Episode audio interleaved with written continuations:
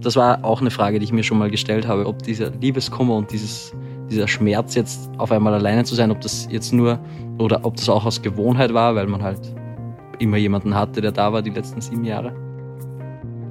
Ja, hallo, willkommen bei Stahl aber herzlich. Heute spreche ich mit Daniel. Daniel ist inzwischen 24 Jahre alt, hat aber seine Ex-Freundin schon mit 16 Jahren kennengelernt und die waren sieben Jahre zusammen und haben sich mit der Zeit aber so ein bisschen auseinandergelebt und sich dann gemeinsam entschieden, die Beziehung zu beenden. Okay, Daniel, schön, dass du hier bist. Freut, Freut mich sehr. Und ja, bist aus Österreich angereist kommen. Ich liebe ja diesen österreichischen Dialekt. Äh, schon allein deswegen freue ich mich jetzt auf das Gespräch. Daniel, erzähl einfach mal, was war dir jetzt die weite Reise wert, um mit mir zu sprechen? Was belastet dich so sehr in deinem Leben?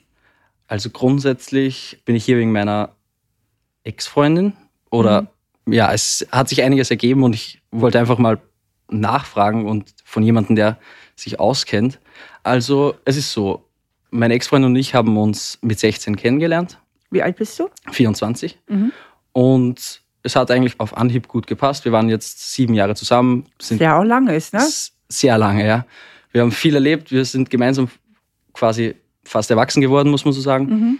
Und es hat sich dann irgendwie einfach verlaufen, das Ganze. Und so ist es dann am Ende zu einer Trennung gekommen. Was heißt denn, es hat sich verlaufen? Also wie darf ich mir das denn vorstellen? Ja, es war wir waren am Ende eigentlich, also eigentlich waren wir nur noch Mitbewohner, muss man, muss man sagen. Also okay. wir haben in derselben Wohnung gewohnt, wir, aber es war kein... Ihr habt euch auseinandergelebt. So. Genau, auseinandergelebt trifft es ziemlich gut eigentlich. Jeder hat sein eigenes Ding gemacht. Okay. Und, Und die Spannung war wohl komplett weg. Genau. Eigentlich hatte auch keiner mehr wirklich Bock auf den anderen, muss ich sagen. Also jeder ja. wollte sein eigenes Ding machen. Und darum haben wir uns dann irgendwann relativ gemeinsam dazu entschieden, das Ganze zu beenden. Und das war am Anfang natürlich relativ hart. Also ab dem Zeitpunkt, wo es dann real wurde, am Anfang dachte ich immer, es ist die beste Entscheidung, die wir machen können. Ab dem Zeitpunkt, wo es dann hieß, okay, es ist jetzt aus, war ich eher der Meinung, also wollte ich wollte es dann doch nicht beenden. Ich bin eher so, ich würde mich eher als Beziehungstyp beschreiben, mhm. deshalb wollte ich eigentlich eher um das Ganze kämpfen. Aber das wird dir erst klar ähm, in dem Moment, genau. wo die Trennung real wurde. Ja, genau. Ich vermute, da hat sowas wie Verlustangst bei dir plötzlich eingesetzt. Ja, es, es, ist, es ist allgemein so, also mir kommt so vor, als ob, als ob erst dann, wenn es halt weg ist, wenn irgendwas nicht mehr da ist, dann will man es wieder zurück. Kann es mhm. sein? Kommt vor? Ja, das kommt durchaus vor. Und wir haben die Story jetzt kurz zu beenden. Es ist jetzt so, was jetzt dann auch der ausschlaggebende Punkt war, warum ich mich hier gemeldet habe war dann, dass wir, also wir hatten jetzt fünf, sechs Monate gar keinen Kontakt. Und dann haben wir uns wieder getroffen. Ganz, also wir haben gesagt, wir gehen einfach was trinken. Also wir haben uns einmal getroffen, da waren wir im Musical, da war alles ganz normal, wir haben uns getroffen und fertig. Und dann waren wir was trinken vor zwei Wochen. Und dann hatten wir wieder was miteinander. Mhm. Und das war dann so der Punkt, wo ich sage, okay, jetzt da hat dann die, da war dann die Verwirrung komplett quasi. Da war dann, jetzt weiß ich quasi gar nicht mehr, was die richtige Entscheidung ist und wie es am besten weitergehen soll. Okay. Wie fühlst du dich denn? Also, was sind deine Gefühle jetzt für deine Ex? Können wir dir irgendwie einen, irgendeinen Vornamen geben? Muss ja auch nicht der echte sein, wie du willst, aber ich finde es irgendwie leichter. Aber wir können sie Lisa nennen. Lisa, okay. Genau. Was sind deine Gefühle für Lisa? Sehr schwer zu sagen. Grundsätzlich, wenn ich an das Ganze denke, wo es mir auch so schwer fällt, mich darauf einzulassen, ist, weil ich irgendwie Angst habe, dass sie, also wir wissen beide nicht, ob wir es nochmal probieren sollten, jetzt, wo das alles passiert ist, wo wir wieder was miteinander hatten. Und grundsätzlich fühle ich, dass sich irgendwas in mir sträubt, weil ich, ich glaube, ich habe Angst davor, dass es, dass es wieder wehtun könnte, dass es wieder in dieselbe Richtung verläuft, dass es jetzt vielleicht eine Weile gut geht, wenn wir es wieder versuchen. Und Daniel, ich glaube, ich und vermutlich auch die Hörer haben irgendwie noch nicht ganz verstanden, was okay. das Drama war in der Beziehung, weil bisher habe ich nur gehört, ihr habt euch auseinandergelebt. Das hört sich jetzt erstmal nicht so schmerzhaft an. Was war denn so schmerzhaft? Ja, ja, grundsätzlich war es die Trennung an sich einfach. Die also, Trennung, ja gut, aber dann genau. wäre ja im Grunde jetzt alles gut, ihr kommt wieder zusammen und sie lebt ein bisschen an ihr Lebensende. ähm, Ja, ich, ja das, das, das Problem ist halt, dass wir jetzt wieder was miteinander hatten. Ja. Genau.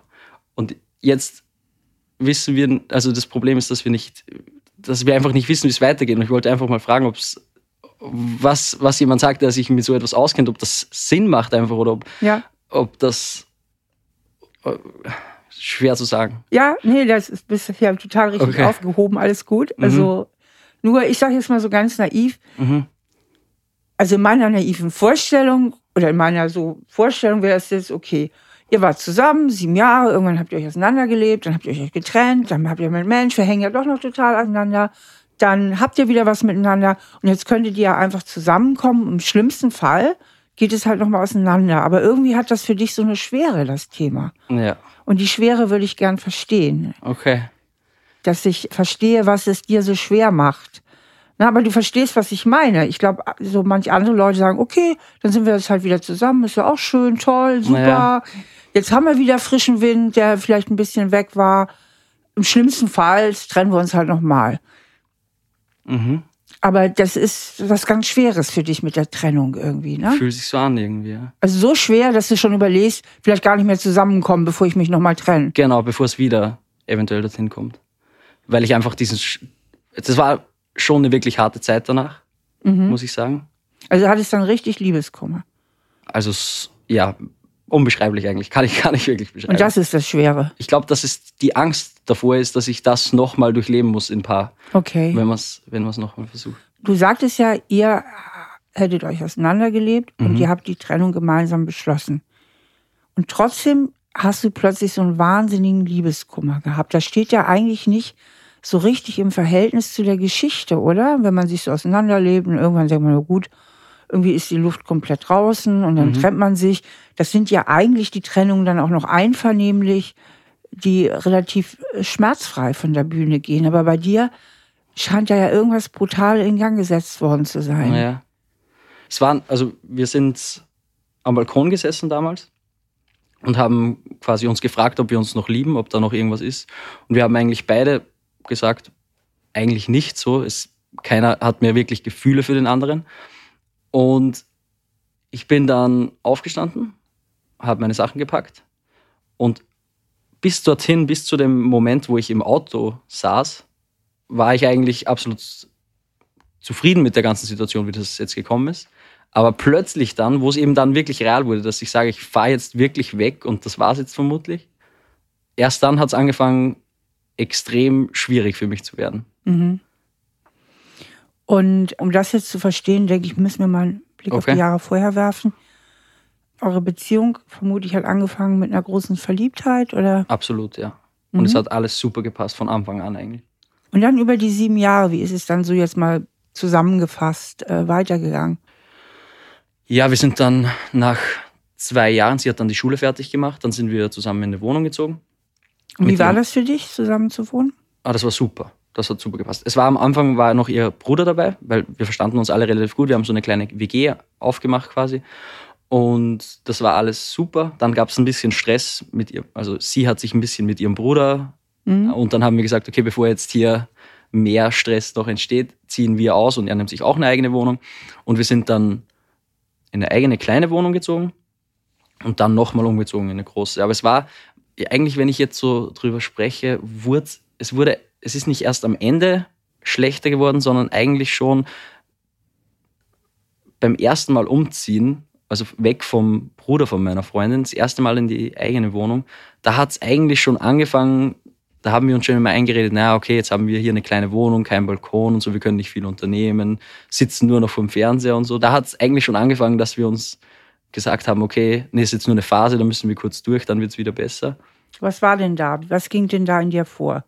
Also, wenn ich das richtig sehe, wart ihr ja in der kleinen Wohnung zum ersten Mal wirklich total exklusiv zu zweit. Ja, stimmt.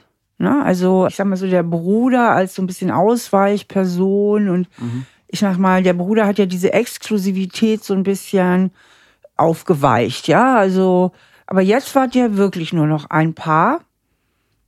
Und was hat das in dir möglicherweise ausgelöst? Welche Gefühle, wenn du dich nochmal versuchst, in diese Zeit hineinzuversetzen? Ich habe auch zu dieser Zeit schon viel darüber nachgedacht, ob ich ich meine, auf der einen Seite waren wir, da waren wir ja schon drei, vier Jahre zusammen, was Mhm. für mich schon sehr lange war. Und ich habe da eigentlich schon außer Frage gestellt irgendwie, dass das irgendwann nochmal zu Ende geht. So für mich war das irgendwie fast schon, das alles, das steht alles so, das bleibt jetzt bis zum Ende meines Lebens. Und ich habe mir damals schon die Frage gestellt, will ich das eigentlich? Mhm. Weil man will ja trotzdem vielleicht mal Single sein oder so. Das kannte ich ja eigentlich nicht, da wir uns mit 15, 16 kennengelernt Mhm. haben. Da und ich habe mich das damals schon gefragt, aber irgendwie war es immer so, ja, das ist jetzt halt so. Du bist jetzt in dieser Beziehung und da, da kommt man quasi nicht raus. Das, muss, das ist jetzt bis ans Ende so. Oder? Da kommt man nicht raus. Äh, Das könnte eventuell was sein, was ein ernstzunehmenderes Ding bei dir ist. Ist Ja. das wirklich so, dieses Gefühl, so ein bisschen auch, jetzt bin ich in der Falle? ich glaube, Oder ich, ich kann jetzt nicht mehr, ich habe jetzt irgendwie mein Recht verwirkt, wenn ich einmal Ja gesagt habe, nochmal einmal Nein sagen zu dürfen? Oder ich glaube, dass ich große Angst davor habe, dann nochmal Nein zu sagen, weil ich Angst habe, dass ich die falsche Entscheidung treffe. mhm. und es im Nachhinein bereue. Mir ist das auch schon mal aufgefallen, beziehungsweise habe ich über das schon mal nachgedacht, dass grundsätzlich auch wie das Ganze zu Ende gekommen ist. Sie hat es ja damals dann auch angesprochen. Und ich, ich habe mir auch schon überlegt, vielleicht habe ich die letzten Monate und Jahre einfach nur sie das, also ich habe quasi so lange nichts mehr für die Beziehung gegeben, bis das die Entscheidung, ob wir das beenden, nicht mehr bei mir liegt. Ja, der Daniel, der hat ein Thema damit, falsche Entscheidungen zu treffen und sich dafür dann verantworten zu müssen. Ja, es geht ja hier eigentlich um das Thema Verantwortungsübernahme und Verantwortung ist ja die kleine Schwester der Schuld, sage ich immer. Er möchte vermeiden, irgendwelche Fehler zu machen. Das heißt, er lebt sein Leben eigentlich in der Defensive. Er geht nicht aktiv auf etwas zu, regelt das, setzt sich Ziele, sondern er versucht, sich möglichst unangreifbar zu machen, um nicht in dieses unangenehme Ich bin Schuldgefühl hineinzugeraten. Nur was passiert eigentlich, wenn ich selbst keine Entscheidungen treffe und immer quasi in Anführungsstrichen das Leben über mich entscheiden lasse? Es passiert dann eben, dass ich mein Leben eher nach Widerfahrenissen lebe, also selbst sehr wenig Kontrolle habe, um eben diese etwaigen Schuldgefühle nicht aushalten zu müssen. Allerdings bin ich dann auch nicht der Steuermann oder die Steuerfrau meines Lebens. Das heißt, ich gestalte mein Leben oder meine Beziehung nicht in dem Sinne nach meinen eigenen Wünschen und Bedürfnissen, sondern immer nur in dieser defensiven Haltung, ja nicht verletzt zu werden oder ja, mich ja nicht schuldig fühlen zu müssen. Und was die tiefere Ursache dafür bei Daniel ist, da hören wir jetzt mal rein. Ja, grundsätzlich geht es mir, ich glaube, es geht mir eher eben darum, dass ich, dass ich, ich will nicht, also ich will mich quasi nicht von der Person trennen, schon, aber halt die Ursache darin liegt, dass ich mir nicht denken will, das hast du jetzt verkackt, das war jetzt die falsche Entscheidung und jetzt gibt es kein Zurück mehr. Und du hast die Entscheidung aber getroffen, das heißt, es ist deine Schuld.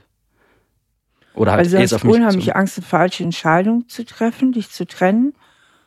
Und dann ist alles vorbei und dann stehst du allein da und Genau. Und ich habe aber Schuld daran. ich bin schuld. Genau. Ist ich bin schuld, Vielleicht das das Problem. ist das ein Glaubenssatz? Ist das so ein tiefes Ding, was du von dir kennst, dass du dich ganz schnell schuldig fühlst? Das kann sein. Ja, ich glaube, das könnte es sein. Dass ich, so kann ich immer sagen, okay, die Schuld liegt bei meinen anderen. Vielleicht Ja. will ich die Schuld nicht auf mich nehmen. Ja. Genau. Und und ich nehme jetzt mal ein anderes Wort für Schuld. Okay. Ich nehme mal das Wort Verantwortung. Mhm. Sie liegen ja dicht beieinander. Ja. Also letztlich äh, fällt es dir schwer, da auch für deine Gefühle oder deine Entscheidung irgendwie die Verantwortung zu übernehmen. Ja. Ja, auf jeden Fall. Weil Oh. so kann ich einfach sagen, wie gesagt, ich, sie hat das beendet quasi so. Ja. Kann also, ich nichts dagegen machen. Ist, Genau, und dafür nicht- willst du nicht mir. verantwortlich sein. Und Genau. dann verhältst du dich aber bewusst, unbewusst so, dass dir irgendwann sowieso nichts mehr anderes übrig bleibt, als Genau. Schluss zu machen. Ja. Ähm, das heißt, du hast ja eigentlich dann die Beziehung boykottiert. Ja, stimmt eigentlich. Hört sich nicht schön an, wenn man das so sagt. Aber es stimmt, es trifft ziemlich genau am Punkt. Ja. Und dadurch, durch so einen Boykott, durch so eine unausgesprochene innere Kündigung, werden Beziehungen ja auch unheimlich starr und öde. Ne? Ja, Und das war es dann bei euch auch. absolut. Ne? Das war's, ja. Also ich vermute jetzt mal, du hast dich emotional wenig eingebracht. Du hast Interesse an Sex verloren, vermute ich, richtig? Das haben wir irgendwann beide, ja. Ja, genau. Und dann wird's irgendwie wird's total fad. Ja. Wie sagt ihr Österreich immer? You hope me fadisiert oder so. Äh, Fadisiert, ja. Fadisiert. Es war schon relativ fad, ja. ich finde das cool. ja. Genau. Also du hast irgendwie so einen, so einen inneren Boykott gemacht. Mhm. Dadurch wird's starr und öde. Genau. Und dann seid ihr auseinandergegangen und plötzlich, wo es, ich sag's mal zugespitzt, wo es keinen Feind mehr gab, Mhm. plötzlich war wieder Raum für die Liebe da. Ja. Das ist ja kein so ungewöhnliches Muster. Okay. Ich gehe nur davon aus, es ging nicht, dass dieses Muster, was du da hast, dass du eigentlich nicht so gern die Verantwortung übernimmst für gewisse unangenehme Entscheidungen, dass du den anderen nicht gerne verletzt. Das hängt damit ja irgendwie, ist damit ja so verbunden. Wenn ich Schluss mache, bin ich ja der Böse, der verletzt. Der will ich ja nicht sein. Ich will nicht der Böse sein. Richtig? Mhm. Absolut, ja. dass dieses Muster sich auch ja nicht nur auf diesen Gedanken Schluss machen reduziert, sondern auch insgesamt in der Beziehung eine Rolle spielen müsste. So zum Beispiel nach dem Motto, dass du schnell das Gefühl hast, vielleicht, dass du öfter mal Ja sagst, obwohl du vielleicht Nein meinst. Also dass du dich vielleicht ein bisschen zu sehr anpasst. Ja. Kannst du dazu was sagen, so dass zu diesem Anpassungsverhalten? Ja, grundsätzlich ist es trotzdem Anpassung. Ich meine, man macht ja dann eben Sachen für den anderen und sagt ja, obwohl man es vielleicht nicht machen will. Ist das dann trotzdem schon Anpassung oder? Das ist Anpassung, genau. Sachen zu Okay. machen, man sagt ja, obwohl man sie nicht machen will. Mhm. Und was denkst du da zum Beispiel? Was wäre da so eine, was wäre, wo hast du ja gesagt, wo du es eigentlich machen wolltest? Hast du so kleine Beispiele dafür? Einfach nur aus dem Leben jetzt zum Ja. Beispiel. Also zum Beispiel wollte ich, ich mag keine Thermen und auch keine Freibäder und sowas. Mhm. Wenn man das, ich meine, es ist jetzt banal, aber das waren halt so Sachen, die sie gerne gemacht hat. Ja, Und da bin ich halt dann trotzdem mitgegangen, weil ich Mhm. wusste, sie mag das recht gerne. Sie geht gerne in eine Therme, Wellnessen und sowas. mhm. Und, aber das, ich habe das halt gemacht, weil ich es trotzdem gerne gemacht habe für sie. Mhm. War ja das grundsätzlich für mich dann nicht so schlimm. Ich war ja dann mit ihr, Mhm. Und trotzdem. ich vermute, solche Beispiele könntest du einige aufzählen, oder? Es geht eigentlich dadurch, dass am Ende dann oder halt die letzten Jahre, wo ich dann, wie wir schon gesagt haben, versucht habe, das Ganze zu boykottieren, habe ich, glaube ich, dann auch weniger darauf Acht Okay. gegeben und gesagt, nein, will ich nicht. Genau. Aber eigentlich von Natur aus, Ja, vom Ursprung, bist du der Typ, der den Impuls hat oder dieses, ich sag mal, innere Programm hat, mhm. dass du viel machst für die Freundin. ja. Und dass du dich anpasst, dass du oft Ja sagst, obwohl du Nein meinst. Mhm. Ich würde das gar nicht nur auf die Freundin beziehen. Ich glaube, das mache ich allgemein Genau. mit Leuten, die ich kenne. Genau. Das, solche Muster wirken sich meistens auf alle Beziehungen. Also Ja. da ist was in dir, so dieses Gefühl, wenn ich will, dass du mich magst oder wenn ich will, dass du mich liebst, dann muss ich deine Erwartungen erfüllen. Ja. Ne? Ja, Mhm. genau. Und dann ist was Folgendes passiert, meines Erachtens in deiner Beziehung. Du hast dich da so ein bisschen selbst verloren, wie man so sagt. Okay. Oder hattest das Gefühl, dass du dich eigentlich zu viel anpasst. Mhm. Gar nicht mal so bewusst, das scheint bei dir alles so ein bisschen unbewusst passiert zu sein. Und dann bist du in den Boykott gegangen. Okay. Aber das habe ich so aktiv gar nicht gemerkt. Stört einen das irgendwann unbewusst so sehr, dass man sich ständig anpasst, dass man irgendwann ausschaltet? Wir wollen es mal versuchen, dass es für dich ein bisschen bewusster wird. Ich will ja nicht, Mhm. dass du das Gefühl hast, ich würde dir hier irgendwas einreden wollen. Nee, nee, gar nicht. Sondern dass du mal für dich spürst, wie war denn das damals mit der Anpassung? Ne? Und wo ist Mhm. eigentlich die, wo ist der Schalter so gekippt, dass ich sagte, nö, jetzt gehe ich in Boykott. Mhm. Weil eine Sache, da denke ich schon sicher aus psychologischer Sicht, diese Idee, jetzt bin ich hier mein Leben lang gefangen, hat genau etwas damit zu tun. Also sowas, so Beziehungen, also in deinem Kopf, in deinem Erleben, Beziehung ist nicht etwas, was ich mitgestalten kann, aktiv, sondern irgendwie was, was ich über mich ergehen lassen muss. Ja. so habe ich es mir auf jeden Fall damals gedacht, dass das, sie ist jetzt einfach so, kann ich nichts mehr gegen machen. Genau. Grundsätzlich ist ja dann die ganze Beziehung eigentlich eine Anpassung gewesen, oder? Ich habe zu der Beziehung ständig Ja gesagt, Mhm. obwohl ich sie eigentlich gar nicht wollte. Ja. Genau. Aber im, im Kleineren, Ja, Daniel, das ist mir so wichtig, weil du Mhm. sagtest, du warst sehr verliebt. Ihr passt gut zusammen. ja, Die Anpassung, also das Ding ist nicht die Beziehung, das Problem ist auch nicht die Lisa, sondern du hast in dir, in einer Liebesbeziehung, ein Programm am Laufen, so ein inneres, unbewusstes Programm, dass du dich da irgendwie anpassen musst. okay. Und dass du dich da irgendwie so ein Stück weit verbiegen musst und dass du Sachen machen musst, auf die du eigentlich keine Lust hast, damit deine Freundin glücklich ist. Ja. Kann man da was ändern? Absolut. Ich, Okay. ist, wir sind noch in der Phase, wo Okay. wir erstmal, wir sind noch in der Phase, wo wir erstmal genau verstehen wollen, was ist da eigentlich passiert. Ne? Was ist da eigentlich passiert? Und du bist dann in so eine Art Starre, in so eine Art Erstarrung gefallen, Mhm. in, in den passiven Widerstand. Ja, Ne? Passiv, weil du dich einfach, weil du boykottiert hast. genau. Das nennen wir auch passiv-aggressiv.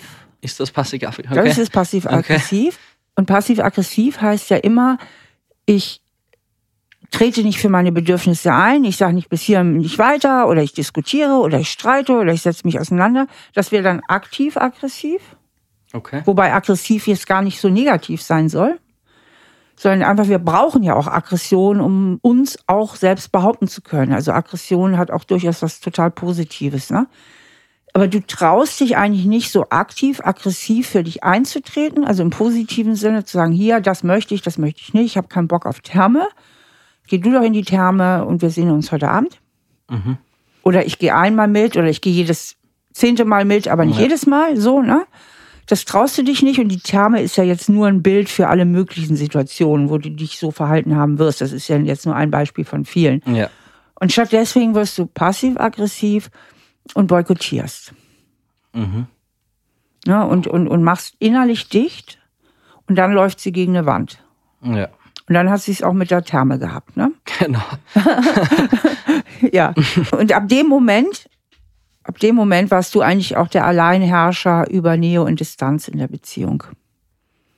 Weil du hast eigentlich zugemacht und was die Lisa nun wollte oder nicht wollte, war egal. Die ist, Ja. die ist fortan ist sie bei dir gegen eine Wand gelaufen. Ja. Ab dann habe ich die Entscheidungskraft gehabt, Genau. quasi. Ja. Genau. Und das heißt, dass du eigentlich in dieser Beziehung um deine Autonomie gekämpft hast. Okay. Also um deine, ja, Autonomie ist das richtige Wort, weil eigentlich bist du vom Typ her, und das hat was mit deiner Kindheit zu tun, da müssen wir gleich mal gucken, was es damit zu tun haben könnte, bist du ein bisschen überangepasst, Okay. bist du eigentlich so ein Lieber, ne, der versucht alles richtig zu machen und alle Menschen glücklich zu machen, nur irgendwann geht dir das selber total gegen den Strich und dann machst du dicht. Okay, ja. Und dann erkalten normalerweise auch die Gefühle. Ich denke, dann haben auch die Gefühle für die Lisa stark nachgelassen. Ja, bis jetzt trifft es, glaube ich, ist alles nachvollziehbar jetzt für mich so. Ja. Ja. Und dann passiert das folgende. Irgendwann ist Schluss, weil sie hat, macht das Theater irgendwann nicht mehr mit und der wird dann auch zu Öle. Ja. Die fadisiert sich sozusagen. Fadisiert. und ähm, dann macht sie Schluss. So, und jetzt gibt's ja keinen Feind mehr. Jetzt gibt's kein Freiheitslieb mehr. Jetzt ist sie weg. Das heißt, deine Autonomie kann dir jetzt völlig, die ist da. Du bist jetzt so frei, freier kannst du gar nicht sein. Das heißt, es ist überhaupt kein Grund mehr für dich, deine Freiheit zu verteidigen, weil du hast sie jetzt, und zwar zu 100 Prozent. Ja, aber das ist ja das, was ich will dann eigentlich. Genau. Oder? Aber jetzt kommt plötzlich Raum für das Bindungsbedürfnis. Jetzt ist wieder Raum für die Liebe da. Weil es gibt ja keine, die Lisa bedroht dich nicht mehr. Die erdrückt dich nicht mit ihren Erwartungen, die löst kein, kein es gibt keinen Druck mehr. Mhm. Und jetzt ist wieder Raum fürs Gefühl da. Und dann fängst du an, sie ganz furchtbar zu vermissen. Aber vermisse ich dann wirklich sie oder einfach nur eine Person? Ist dieses Gefühl, das ich habe, dieses dann Alleinsein, dieser Liebeskummer, bezieht sich der wirklich auf die Lisa? Sind die Gefühle wirklich für diese Person oder geht es mir nur darum, dass jetzt eine Person wieder reinkommt, vor der ich meine Autonomie wieder verteidigen kann? Das musst du eigentlich selber beantworten. Ich meine, plötzlich ist ja wieder ein Gefühl für die Lisa da. Und Ja. ich meine, wenn es jetzt nicht Lisa wäre, sondern es nur darum geht, dass du überhaupt nicht allein sein willst, würdest du vielleicht sagen, ich suche mir jetzt ganz schnell eine neue. Ja, okay, so war es auch nicht. Also es hat sich ja schon auf die Lisa bezogen und du hast ja auch gesagt, Ja. dass sie eigentlich saugut zusammenpasst. Ja. Ja, es war nur, das war auch eine Frage, die ich mir schon mal gestellt habe, ob dieser Liebeskummer und dieses, dieser Schmerz jetzt auf einmal alleine zu sein, ob das jetzt nur oder ob das auch aus Gewohnheit war, weil man halt immer jemanden hatte, der da war die letzten sieben Jahre. Vielleicht machen wir jetzt mal einen Rückblick in Mhm. deine Kindheit und dann können wir uns dieser Frage nochmal vielleicht besser nähern. Okay. Wie bist denn du so aufgewachsen? Wie waren denn deine Eltern so drauf? Grundsätzlich, also meine Eltern waren nie verheiratet und haben sich auch relativ früh getrennt. Also ich habe bei meiner Mama Mhm. gelebt.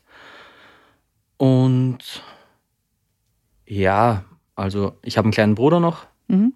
der ist auf die Welt gekommen, als ich fünf war ungefähr. Hat deine Mutter wieder einen neuen Beziehungspartner dann gehabt? Mehrere. Mhm. Also es war immer viele eigentlich. Ich glaube, ich könnte sie gar nicht zählen. Okay. Genau. Also war das sehr unstet. ja, Und dann war ja deine einzige Bindungsperson auch die Mutter. absolut. Und eine Zeit lang me- meine Großmutter.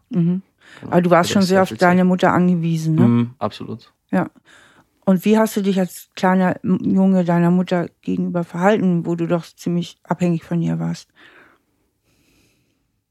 Schwer zu sagen. Also gegenüber ihr, eigentlich habe ich mit ihr immer absolut gut verstanden. Da Ja. gab es gar nicht. Wir hatten nie Streit eigentlich. Und ich kann mit ihr über alles reden. Ich, hab, ich erzähle ihr eigentlich alles, Mhm. auch die intimsten Dinge. Und Also, ich sag's mal so, äh, deine Beziehung zu deiner Mutter war mega eng. Ja. Vielleicht ein bisschen zu eng. Wenn du ihr sogar, also so die intimsten Dinge, vielleicht auch ein bisschen übergebunden an deine Mutter. mhm, Und ich denke, ich meine, dass es immer nur gut ist, kann ja eigentlich nicht sein. Ich meine, Kinder sind bockig, die haben einen eigenen Willen und fangen dann an zu meckern und zu streiten und sagen auch mal doofe Mama und so. Und das scheint bei dir ja nicht stattgefunden zu haben.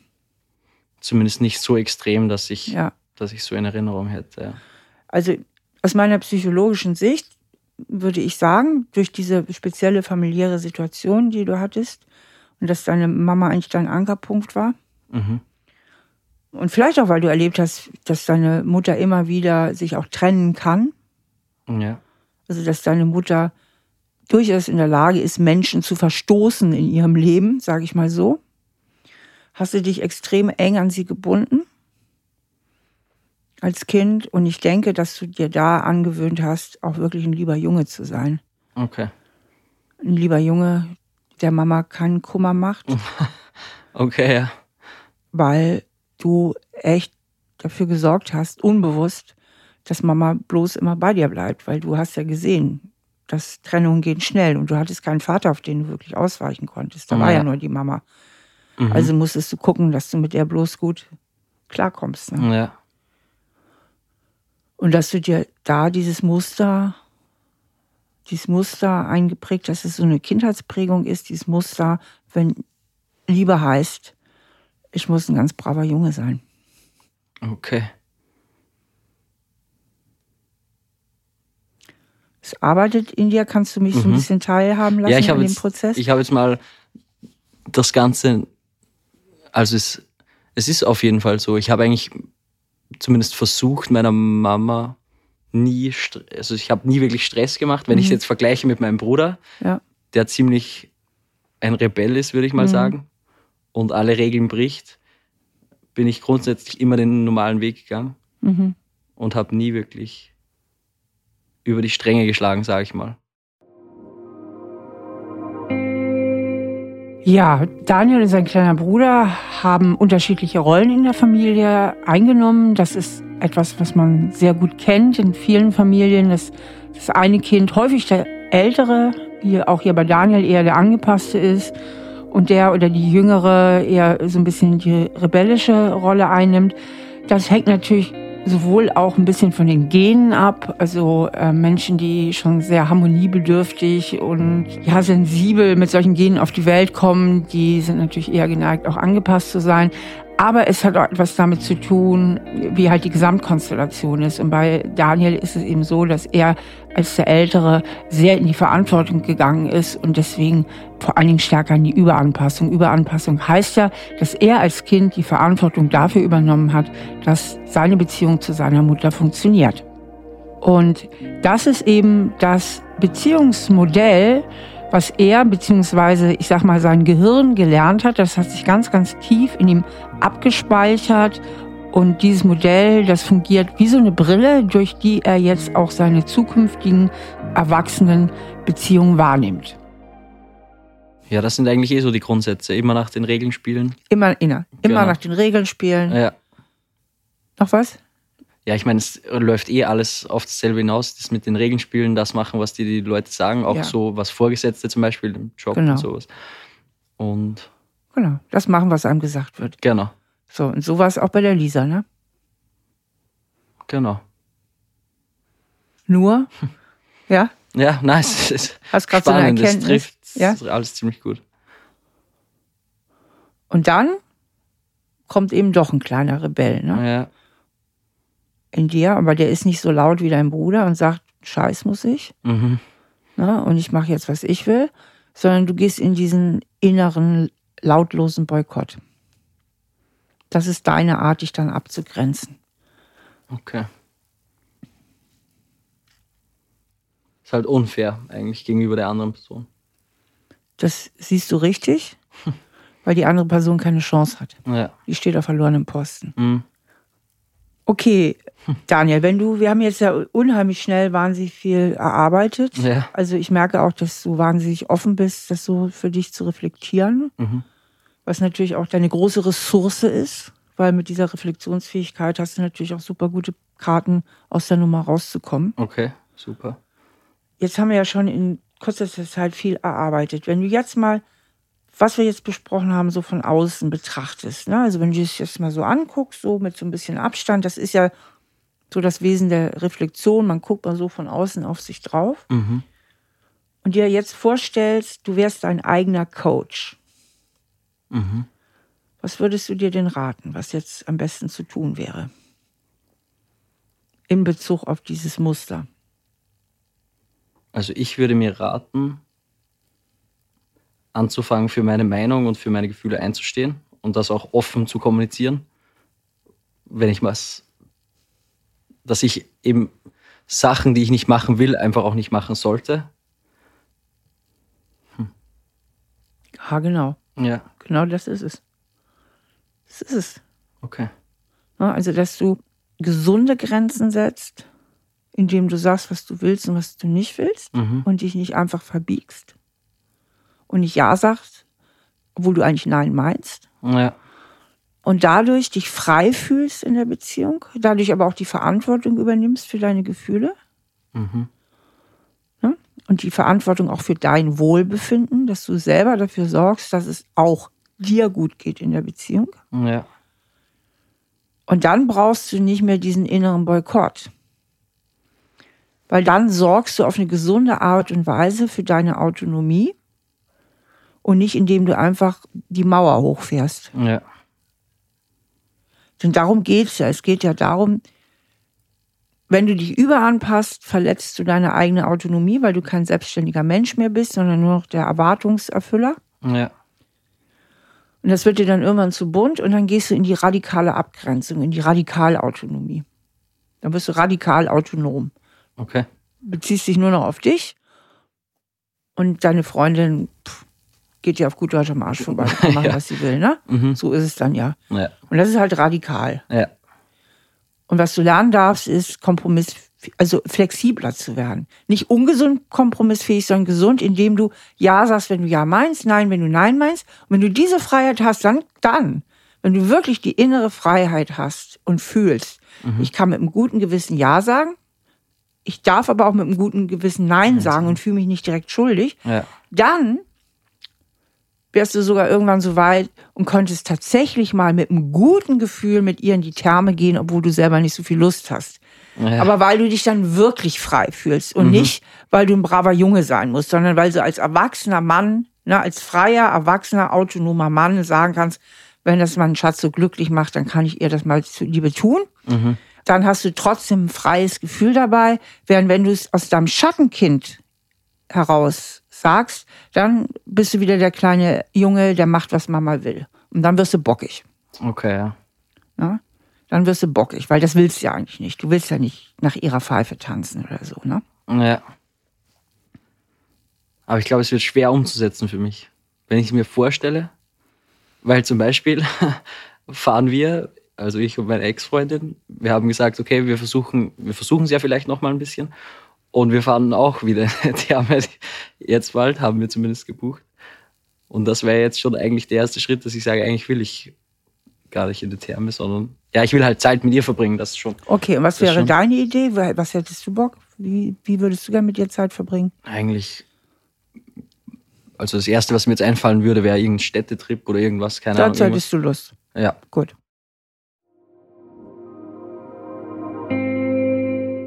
Ja, Daniel meint also, dass tatsächlich so eine außenstehend relativ banale Sache, ob man jetzt gemeinsam in die Therme geht oder eben nicht, tatsächlich einen Trennungsgrund darstellen könnte. Und das zeigt halt das Ausmaß seiner ganz, ganz tiefen Verunsicherung, ja, dass er der kleine Daniel in ihm abgespeichert hat, es braucht nicht viel, damit eine Beziehung kaputt gehen kann. Und dann wird natürlich auch klar, wenn er wirklich innerlich überzeugt ist, dass es so wenig brauchen, dass man sich auch in solchen Kleinigkeiten überall anpassen muss, dass Beziehung etwas ist, was sich für ihn erstmal auch furchtbar anstrengend anfühlt. Und deswegen muss ich mit Daniel mal einen kleinen Realitätscheck machen, also dass er wirklich mal von seinem erwachsenen Ich draufschaut, ist das eigentlich alles richtig, was ich da im tiefsten Inneren so fühle. Weißt du, dass du hier bist? ja, Ich würde sagen, ich habe jetzt mit der Steffi Stahl gesprochen. Mir ist klar geworden, dass dieses Muster von mir, und das erklärst du ihr dann, was du hier alles für dich verstanden Ja. hast, Mhm. dass ich damit eigentlich die Beziehung kaputt mache. ja, Ne? Und dass es wichtig ist, dass ich mich viel authentischer und ehrlicher einbringe. mhm. Damit würde ich gerne sofort anfangen und dir sagen, das wäre wieder diese alte Überanpassung, mit dir in die Therme zu fahren, wobei Therme mir doch gar nicht so viel Spaß bringt. ja. Wäre es möglich, könntest du dir vorstellen, können wir nicht lieber einen Städtetrip machen? Und Ja. vielleicht können wir sogar einen Kompromiss machen. Wir fahren in ein Sparhotel, Mhm. machen einen Städtetrip und du kannst zwischendurch dann auch mal in die Sauna oder in die Therme gehen. Ja. Ginge auch noch. Oder ihr macht einen reinen Städtetrip. Könnt ihr ja. Ja. verhandeln. Ist alles verhandelbar. Okay, ja. Ist alles verhandelbar. Ist aber nur verhandelbar, wenn du den Mund aufkriegst. Mhm. Und wenn du überhaupt anfängst zu verhandeln. Okay. Weil sonst riskierst du, dass genau dasselbe passiert. Du sagst wieder ja, ja, ja, dann wird es dir zu bunt. Du gehst wieder in den Boykott, ziehst dich zurück und die Beziehung scheitert ein zweites Mal. Ja. Dann hast du wieder Trennungsschmerz, dann nähert ihr euch wieder an. Also das ist eigentlich die typische Vorlage von einer On- und Off-Beziehung. Okay. Alle On- und Off-Beziehungen äh, liegt also ich dieses Muster zugrunde. Ne? Wenn Okay. man zusammen ist, fühlt man sich in der Autonomie bedroht. Plötzlich ist man kein freier Mensch mehr, macht man wieder Schluss. Hat man Schluss gemacht, gibt es plötzlich keinen Feind mehr, keinen Freiheitsdieb und plötzlich merkt man wieder, man liebt den anderen ja doch noch. Ja. Da macht mir halt, also wenn ich mir das jetzt vorstelle, kommt auch wieder das, dieser Punkt mit den Konsequenzen, dass ich mir, ich muss natürlich dann auch mit den Konsequenzen leben, wenn sie sagt, okay, sie will aber jemanden, der mit ihr in die Therme geht. Genau, also genau. Das- Du, du musst dann auch mit den Konsequenzen Ja. leben. Und jetzt überleg aber mal, ich höre jetzt so dein Schattenkind, Mhm. das Verlustangst hat. Ja. Und dass dein Schattenkind führt und spürt, oh, wenn ich aber nicht brav bin, dann werde ich verstoßen. Ja. Ist es so? Ja, kann. Genau. Und daher kommt das ganze Programm ja. Ne? Ja. Der kleine Junge in dir, der, der kleine Daniel, das kleine, ne? der, den, den du ja in dir trägst. Ja. Das ist ja gemeint mit dem inneren Kind. Mhm. Das hat ja aus seiner Kindheit diese Grundangst, verlassen zu werden. Weil dieser Verlust war von Anfang in deinem Leben dabei. Der Vater war weg und dann waren, hast du erlebt, wie die Männer kommen und gehen im Leben deiner Mutter. Ja. Und die Verlustangst, auch noch die Mama zu verlieren, ist, war immer dabei. Okay. Also lieb sein, brav sein, alles tun, damit Mama da bleibt. Unbewusstes Programm. Mhm. Und das machst du jetzt mit Lisa, also meint der kleine Junge in dir, wenn ich nicht so viel Lust auf Therme hat, habe, dann sucht die sich vielleicht jemand, der mit ihr in die Therme geht. So. Ja. Und jetzt schalte mal um auf deinen Erwachsenen-Ich. Also mal raus aus dem Schattenkindgefühl. Dann, was sagt denn der erwachsene Daniel? Wie wahrscheinlich hält er das, dass Lisa sagt, nö, du, so habe ich mir das Leben mit dir nicht vorgestellt. Wenn du nicht Lust auf Therma hast, dann suche ich mir jetzt einen anderen. Ja, im Prinzip ist es dann, dann ist es eh das Bessere, weil ich bin nicht der, der mit ihr in die Therme fährt und ich will vermutlich auch selber lieber jemanden, der nicht in die Therme fährt. Also wäre es ja eigentlich grundsätzlich, wäre das ja die richtige Entscheidung, dass man dann sagt, okay. Ja. ja. Aber jetzt mal im Ernst, Daniel. Meinst du wirklich, eine Beziehung würde an so einem Pipifax scheitern? Nee. Ja, eben. Nee, eigentlich ja. nicht. Das, das ist es nämlich, Mhm. ne? Ja. Also, das ist Quatsch. Ja, ist Also absolut. Projektion und Erwachsenen-Ich und so. Das ist Quatsch. Mhm. Ne? Und, und da siehst du, jetzt siehst du eben diese zwei Ebenen, da ist dieses Schattenkind, der kleine Junge, der hat so gefühlt und gedacht, weil du konntest damals als Kind nicht überblicken, dass deine Mutter durchaus einen Mann verlässt, aber deswegen nicht dich als Kind. ja. Das konntest du als kleiner Junge, das kann kein Kind der Welt. Na, als kleiner Junge hast du einfach nur Angst gehabt, Mama könnte auch mich verlassen. Okay. Und deswegen muss ich lieb und artig sein und mich bloß an die Regeln halten. Und diese überwärtige Verlustangst projizierst du jetzt auf so kleine Sachen wie, dass du nicht gerne in die Therme gehst. Also das ist ja, Ja, also wenn sie sich schon. wegen so einem Quatsch verlassen würde, Ja. ne, dann müsstest du wirklich sagen, okay, dann bist du es auch nicht. Ne? Also Ja. dann such dir Mr. Perfect, ja. der 100% immer genau das will, was du willst. Ja. Ne? Aber es ist total unwahrscheinlich. Aber ja, stimmt. aber das ist halt deine Grundangst und diese Grundangst kennen unheimlich viele Menschen, die halt konfliktscheu sind und sehr harmonieliebend sind wie du. Die haben immer Angst, wenn ich irgendwas falsch mache, wenn ich irgendeinen Fehler mache, dann verlässt du mich. Okay. Und deswegen ist das so wichtig, dass du dich in der Zukunft immer wieder ertappst, wenn du wieder in dieses alte Muster, in dieses Schattenkind reingehst Mhm. und wieder diese Ängste hochkommen. Du spürst es an der Angst, Okay. Du spürst es aber auch, wenn du bockig wirst. Mhm. Bock, Trotz ist bei dir auch ein Schattenkindgefühl, ne? von wegen so dieses Boykott-Ding. Ja. Ne? Jetzt werde ich bockig, jetzt mache ich dicht. Mhm.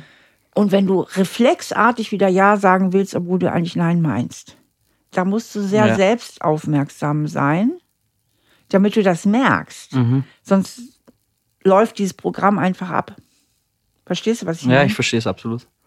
Das heißt, und da kommt immer mein Steffi Stahl-Mantra, sage ich immer, ertappen und umschalten. Du musst dich ertappen, wenn du wieder im Schattenkind feststeckst. Ja. Und dann umschalten auf deinen Erwachsenen-Ich, den erwachsenen, klar denkenden Daniel, der sagt, Moment mal, das ist ja wieder mein ganz altes Muster hier.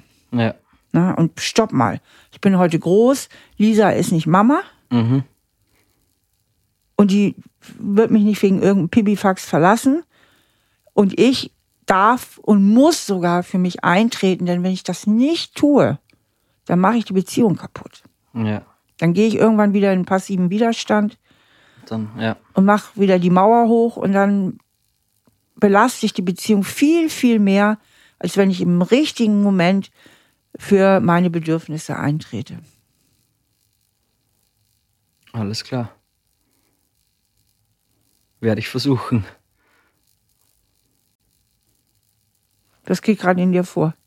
Ja, ich versuche jetzt, ich, ich versuche mich darauf einzustellen, dass ich jetzt eben, wenn solche Situationen, weil ich, ich glaube, je länger ich darüber nachdenke, desto mehr denke ich, dass ich oft in solchen Situationen bin, wo ich mehr für mich einstehen muss und mich mehr dafür entscheiden muss, okay, eigentlich will ich das hier alles gar nicht. Ja, genau.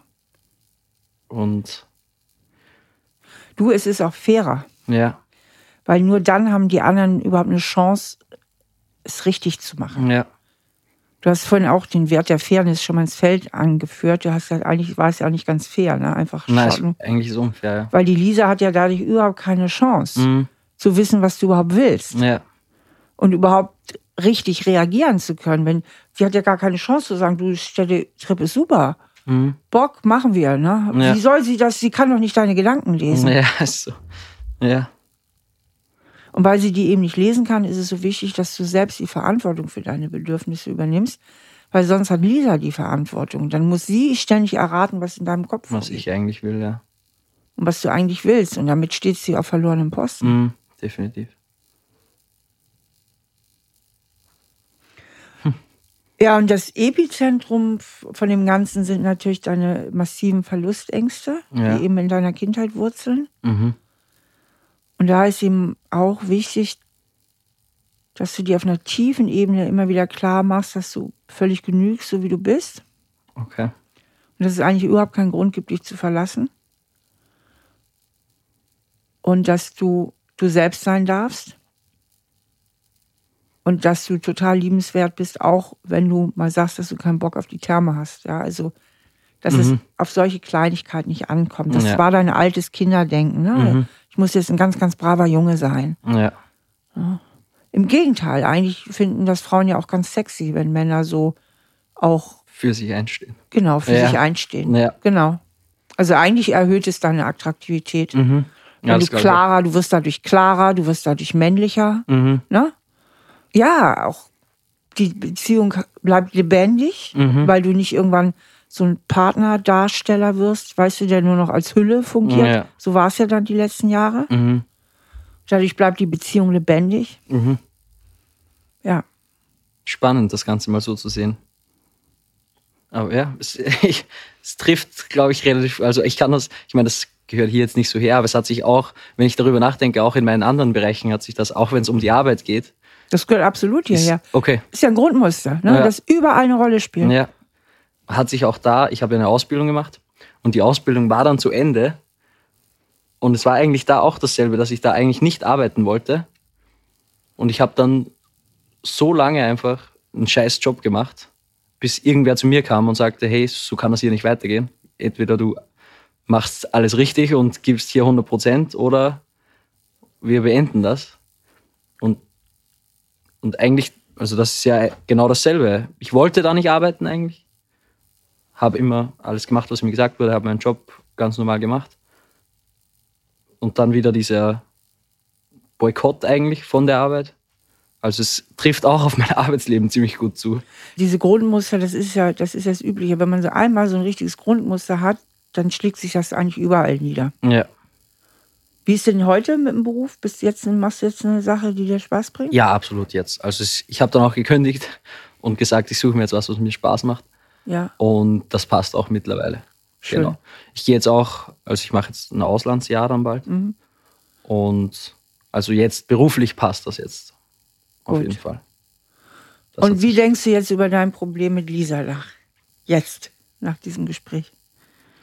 Ja, ich glaube, ich werde, wenn ich sie morgen sehe, mit ihr natürlich auch über das Ganze sprechen und auch den Thermenbesuch ansprechen. Und grundsätzlich, ich meine, ich hatte am Anfang Zweifel, ob das Ganze nochmal funktionieren kann, aber jetzt würde ich es auf jeden Fall eigentlich, ich würde es auf jeden Fall wieder probieren und halt das versuchen umzusetzen, dass ich halt mehr für mich einstehe, weil wenn das klappt, fühle ich mich, glaube ich, auch in der Beziehung nicht so eingeengt Genau. und freier. Und dann Genau, das ist könnte ich es. mir auch vorstellen, dass die Beziehung funktionieren könnte. Absolut. Und die bleibt dann auch lebendig Ja. und spannend. Ja. Also du bist da völlig auf dem richtigen Weg. Mhm. Und genau, also ich denke, bleib authentisch, Mhm. spür, was will ich, rede darüber. Du musst jetzt ja auch nicht radikal kompromisslos werden, indem nur noch nach deiner Nase geht, sondern es geht einfach darum, deine Wünsche und Bedürfnisse eben auch mit auf den Verhandlungstisch zu legen. Ja. Und dann könnt ihr verhandeln. Und sicherlich wirst du auch erstmal ein bisschen üben müssen, zu mal zu argumentieren oder zu diskutieren. Ja. So, das hat sicherlich auch einen Trainingsbedarf bei dir, weil das ist ja nicht das, was du dein Leben lang gemacht oder gelernt hast. Ne? Mhm. Aber ich denke, mit diesem roten Faden und diesem grundsätzlich neuen Einstellung, vor allen Dingen, wenn du Lisa voll in diesen Veränderungsprozess mit einbeziehst, und ich kann mir vorstellen, dass sie eben auch so ihre Themen hat und dann vielleicht auch über sich ins Reflektieren kommt, was denn ihre Themen so sind. Und dann könnt ihr euch ja auch wahnsinnig toll gemeinsam weiterentwickeln. Ja. Ich werde es versuchen, auf jeden Fall. Das Klasse. nehme ich mir vor. Gut. Nicht nur in der Beziehung, sondern allgemein, glaube ich, muss ich das in meinem Leben hinkriegen. Seien es jetzt Freunde oder eben auch Arbeit und natürlich die Beziehung. Genau. Und überall, sie ist überall einfach als Trainingsfeld. Ja. Sie ist überall so als kleine Challenge, das mal zu machen. Mhm. Und du wirst merken, und das erzählen mir eigentlich alle, Ja. die dein Muster haben, das sind ja nicht weniger, und die dann anfangen, das zu verändern und mehr zu sich und zu ihren Wünschen zu stehen, erstmal sagen mir alle, dass sie sich viel lebendiger fühlen und authentischer. Mhm. Und zweitens sagen sie mir eigentlich alle, dass das auch positiv im Umfeld aufgenommen wird. Nicht okay. negativ, positiv. Mhm. Dass die anderen sagen, boah, cool, jetzt weiß ich mal, woran ich mit dir bin. Ja. Ja, das glaube ich auch. Wenn Menschen sehr konfliktscheu sind. Also ich habe zum Beispiel in meinem persönlichen Umfeld davor Angst, wenn Freunde zu konfliktscheu sind, weil ich dann denke, irgendwann geht das gegen mich. Okay, ja. Dann nehmen sie mich als dominant wahr, wo ich gar nichts gemacht habe, außer mhm. zu sagen, was ich will und was ich nicht will. Ja. Aber weil sie selber die Zähne nicht auseinanderkriegen, Mund nicht aufkriegen, mhm. finden sie mich dann dominant und reflektieren nicht, dass sie selber einfach nicht ihre Sachen. Ja. Na, und dann geht das, irgendwann geht das gegen mich. Und so ist es ja auch gegen Lisa irgendwann gegangen. Genau. Deswegen, du wirst zum besseren Menschen, wenn du da offener wirst. Okay. Nehme ich mir auf jeden Fall vor. Gut, super. Super. Dann vielen Dank für deine Offenheit. Ja, danke, dass ich hier sein durfte. Es war mega spannend. Klasse. Gut.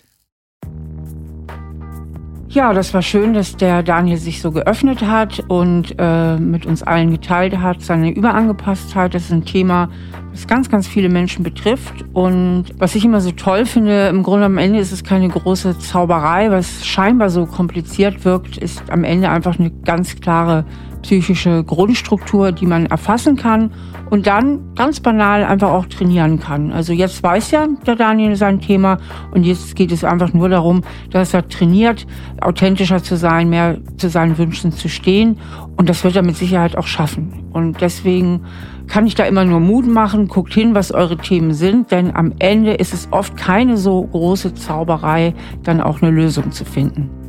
Nächstes Mal sind Marie und Tom bei mir. Marie leidet unter fürchterlichen Wutanfällen, auch in der Öffentlichkeit. Und zum Teil wird es richtig peinlich.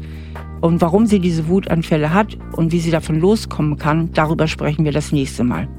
Ja, vielen Dank fürs Zuhören und dass ihr dabei wart. Und wenn ihr selbst ein Thema habt, dann schreibt uns gerne an stahlaberherzlich at randomhouse.de. Stahl aber herzlich bitte alles in einem Wort. Klasse wäre natürlich, wenn ihr mir einen Kommentar hinterlassen würdet zu dem Podcast und das geht am besten bei iTunes und ansonsten könnt ihr ihn natürlich auch abonnieren und zwar bei allen Podcast-Plattformen und natürlich auch hier bei Audio Now. Wir hören uns wieder beim nächsten Mal. Bis dann, eine gute Zeit. Stahl aber herzlich, der Psychotherapie-Podcast mit Stefanie Stahl.